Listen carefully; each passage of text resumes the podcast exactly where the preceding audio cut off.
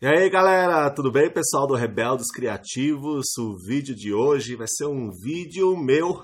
Vamos conversar aqui um pouquinho sobre o que é inovação. É um tema que eu tirei, que tem muitas coisas que se misturam aí com sustentabilidade, com topologia, com modos de regulação e para você gerar inovação, a gente precisa ter algumas coisas funcionando aí, né? Tem uma frase interessante atribuída a Albert Einstein, se não me engano, que ele diz que, em outras palavras, que você não consegue é, resultados inesperados ou inovadores, vamos dizer assim, fazendo sempre as mesmas coisas. E aqui tem uma chave, tem duas chaves já interessantes, né? Primeiro é uma frase interessante porque, enfim, diz respeito a uma, muda, a, uma, a, uma, a um caminho, a uma indicação que é preciso ter uma mudança de comportamento para a gente poder gerar coisas, resultados inesperados. E essa é outra, é outra, é outra chave interessante, né? De que resultado, fazendo sempre as mesmas coisas, não, na verdade, é, você não consegue é, ter um, um, resultado inesperado. Em outras palavras, é como se ele dissesse que é, a inovação é sempre um resultado que você não espera. Isso, é, isso é muito importante porque dentro das empresas, por exemplo, quando as empresas querem buscar inovação, elas esperam inovação fazendo as mesmas coisas, sem mudar, na verdade, o que realmente precisa ser mudado. Então, para você ver como essas duas coisas, essas duas partes da frase dele, vamos dizer assim, elas, elas se juntam, se conjugam muito bem, né? A, a mudança de comportamento é uma mudança principalmente do que que a gente está falando? É uma mudança social. O comportamento é uma característica social a maior parte das decisões que a gente toma, é, das coisas que a gente faz, do que a gente sente, tem muito mais a ver, a gente já sabe isso com as pesquisas aí dos, dos novos pesquisa, da, dos pesquisadores mais recentes da nova ciência das redes, tem muito mais a ver com o ambiente em que você está inserido, em outras palavras, com a rede com a qual você está conectado até o terceiro grau de separação, do que com decisões individuais do que com a sua genética, inclusive, né? Inclusive chegar a essas conclusões que o fenômeno da obesidade é muito influenciado pela rede de conexões que você tem, é, do que pela, pela por uma, mais do que mais, mais do que por uma característica genética, né? É, então, pessoal, essa é uma chave importante porque para você mudar, é, gerar inovação, vamos dizer assim, ou seja, para você é, mudar o seu comportamento, você precisa configurar o ambiente de uma forma diferente, né?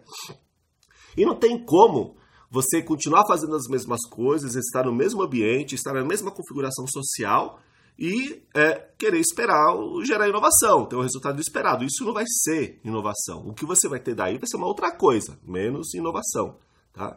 Então, é, essa história de, de mudar o ambiente para poder gerar inovação ele tem a ver com essas duas coisas, essas duas outras coisas que eu falei aqui no começo do nosso vídeo, que é a questão de redes, de topologia, que meio que está ligada também com o modo de regulação, e com a questão da sustentabilidade, com a visão de sustentabilidade. Porque o que, que é ser sustentável, na verdade, né? Normalmente a, a palavra sustentável ela é toda relacionada com essa questão da, do ambiente, né? Da natureza, de preservação ambiental, do que eu posso fazer hoje para guardar e garantir que as próximas gerações usufruem desses recursos que a gente tem disponíveis hoje. É muito ligada com isso. Mas a ligação da palavra sustentabilidade com a natureza, com o meio ambiente, veio porque o meio ambiente e a natureza, ele é organizado de uma forma muito mais distribuída ou em rede do que centralizada ou hierárquica. E isso é o que permite a natureza ser sustentável. E o que, que significa isso? Significa que ela existe há muitos milhões de anos antes do ser humano ter surgido aí há 200 mil anos no planeta Terra, é, e vai continuar existindo muitos milhões de anos depois. Por que, que ela vai ter essa possibilidade de sobreviver? Mas olha só. E aí, se a gente fosse fazer uma analogia, né? A gente poderia dizer o seguinte: que dentro desse ponto de vista de sustentabilidade, as empresas mais sustentáveis, larga a mão daquela papo lá de querer é, é, é, guardar recursos naturais e tal. Eu estou falando é, da forma como a gente está organizado, da dinâmica com qual a gente é, consegue se adaptar às mudanças. Olha só a chave aqui, ó. É, é a dica, pessoal. Então, uma empresa mais sustentável é uma empresa que tende a durar mais tempo. Agora, tal como a natureza. Por que, que ela tem de mudar mais tempo? Porque ela tem uma capacidade inerente, na verdade, a sua configuração permite isso, de se adaptar fácil, com mais facilidade as mudanças do meio. Então a natureza é isso. Nossa, o clima ficou mais quente, tem mais água, tem menos água, é, tá mais frio, teve, sei lá, um meteoro que caiu, não sei o quê. Ela tem uma capacidade de se reprogramar e de se adaptar ao meio de modo que ela continue sobrevivendo.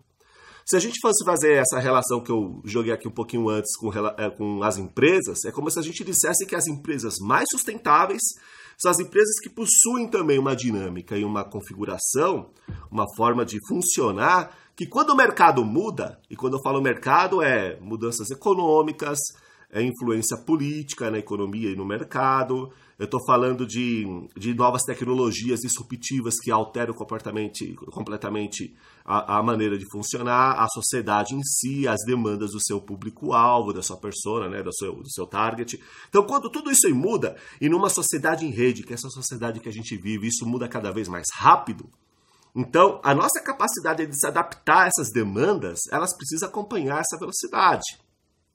E o que acontece, e aqui a gente faz o link, então sustentabilidade é isso, é a capacidade de se adaptar tempestivamente às mudanças do meio. Em outras palavras, se a gente fosse ligar aqui com o Maturana, que é um cara que ajudou pra caramba a gente entender várias questões ligadas com, com tudo isso que a gente está falando aqui, é um biólogo, né, chileno, genial inclusive, ele tem uma, uma frase é, que também define sustentabilidade, se a gente for pensar bem, que é sobre o que é aprender. Aprender não é apreender o mundo, não é absorver o mundo, sabe aquela coisa, essa ideia cognitiva de aprendizagem, né? Que na verdade é uma ensinagem, né? Que você tem que ter uma boa memória, tem que ser, ter uma capacidade ótima de resolver problemas e de guardar, de, de ter muito conhecimento, essa busca de ter muito conhecimento. Não é aprender o mundo. Ele diz que aprender é mudar com o mundo. Então é como se a gente dissesse que é, cada vez mais é necessário que nós tenhamos individualmente, socialmente, empresarialmente, a capacidade de aprender a aprender. Porque aprender a aprender é ser capaz de mudar com o mundo. Né? Ou seja, é ser capaz de mudar é, é, quando as circunstâncias do meio mudam também com mais velocidade, com mais facilidade. É ser capaz de ser sustentável. Agora, qual a relação de tudo isso né, com, com inovação? Antes de falar da inovação, é, eu quero fazer um parênteses, porque quando é que a gente consegue ter essa capacidade de mudar com o mundo? É quando a empresa, vamos falar aqui em termos de empresa, que deve ser mais fácil da gente entender, porque as nossas instituições, em modo geral, estão passando por uma puta crise por causa disso. Elas são organizadas de que forma? É, tem um presidente, tem os diretores, tem os gerentes, tem o pessoal lá da produção, não é assim normalmente?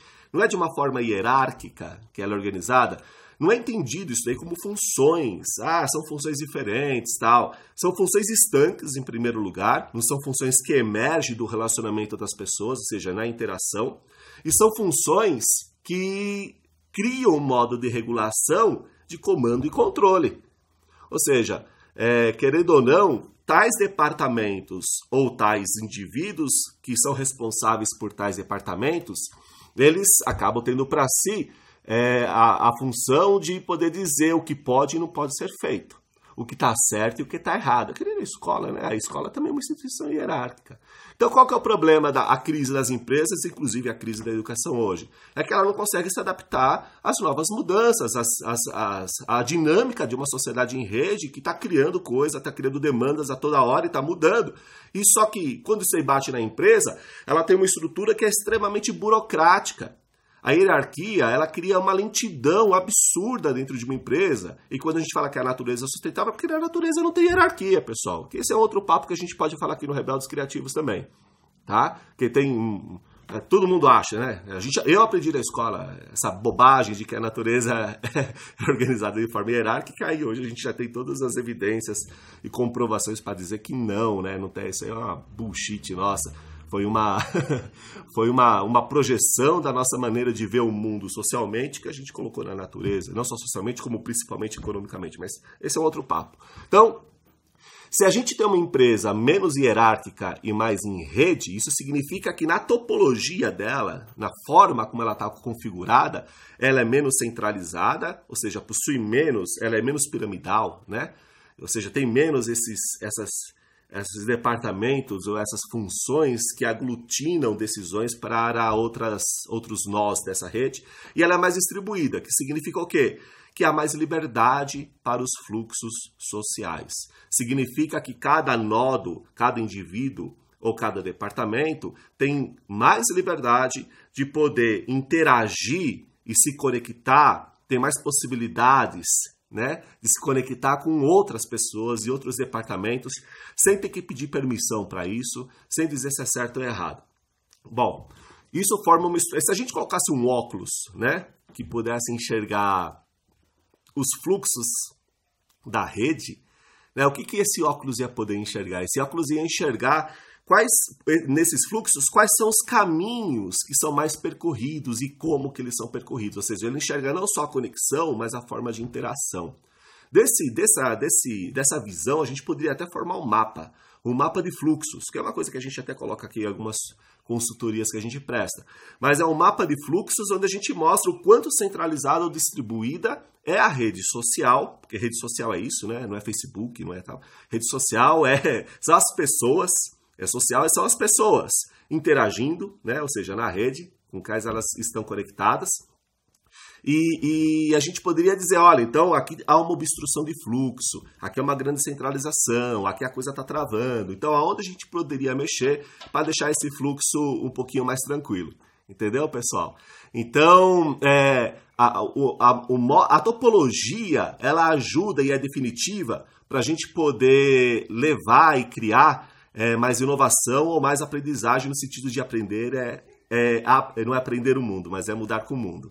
Entenderam?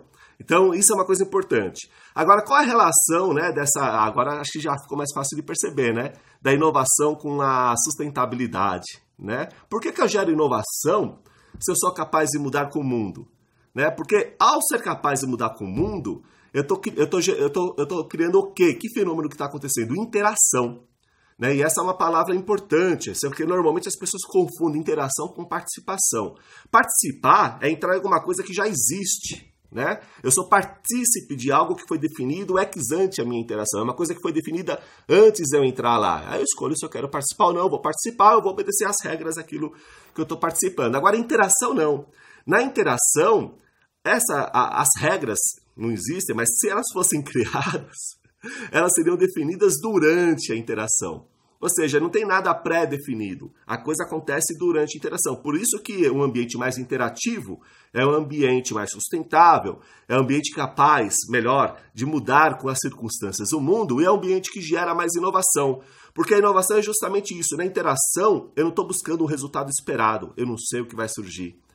A, a, a, a gente acredita é, é, há uma crença, como se diz assim, é, é, a interação é a nossa crença de que aquilo gera algo é, inovador. E quando eu falo crença, é porque a gente, quando fala assim, você, quando você tem um ambiente mais distribuído e configurado dessa maneira, com mais conexões e, consequentemente, com mais interação, a gente tem uma dificuldade enorme de acreditar por isso que é uma crença, né? A gente tem uma dificuldade enorme de acreditar que aquilo é capaz de se auto-organizar, de gerar inteligência coletiva e de gerar inovação, porque a gente passou uma vida inteira sendo ensinado e, e se comportando em instituições que não funcionam dessa forma. Então a gente tem todos os argumentos prontos na nossa cabeça para dizer que aquilo não funciona. Só que a nossa experiência mostra o contrário.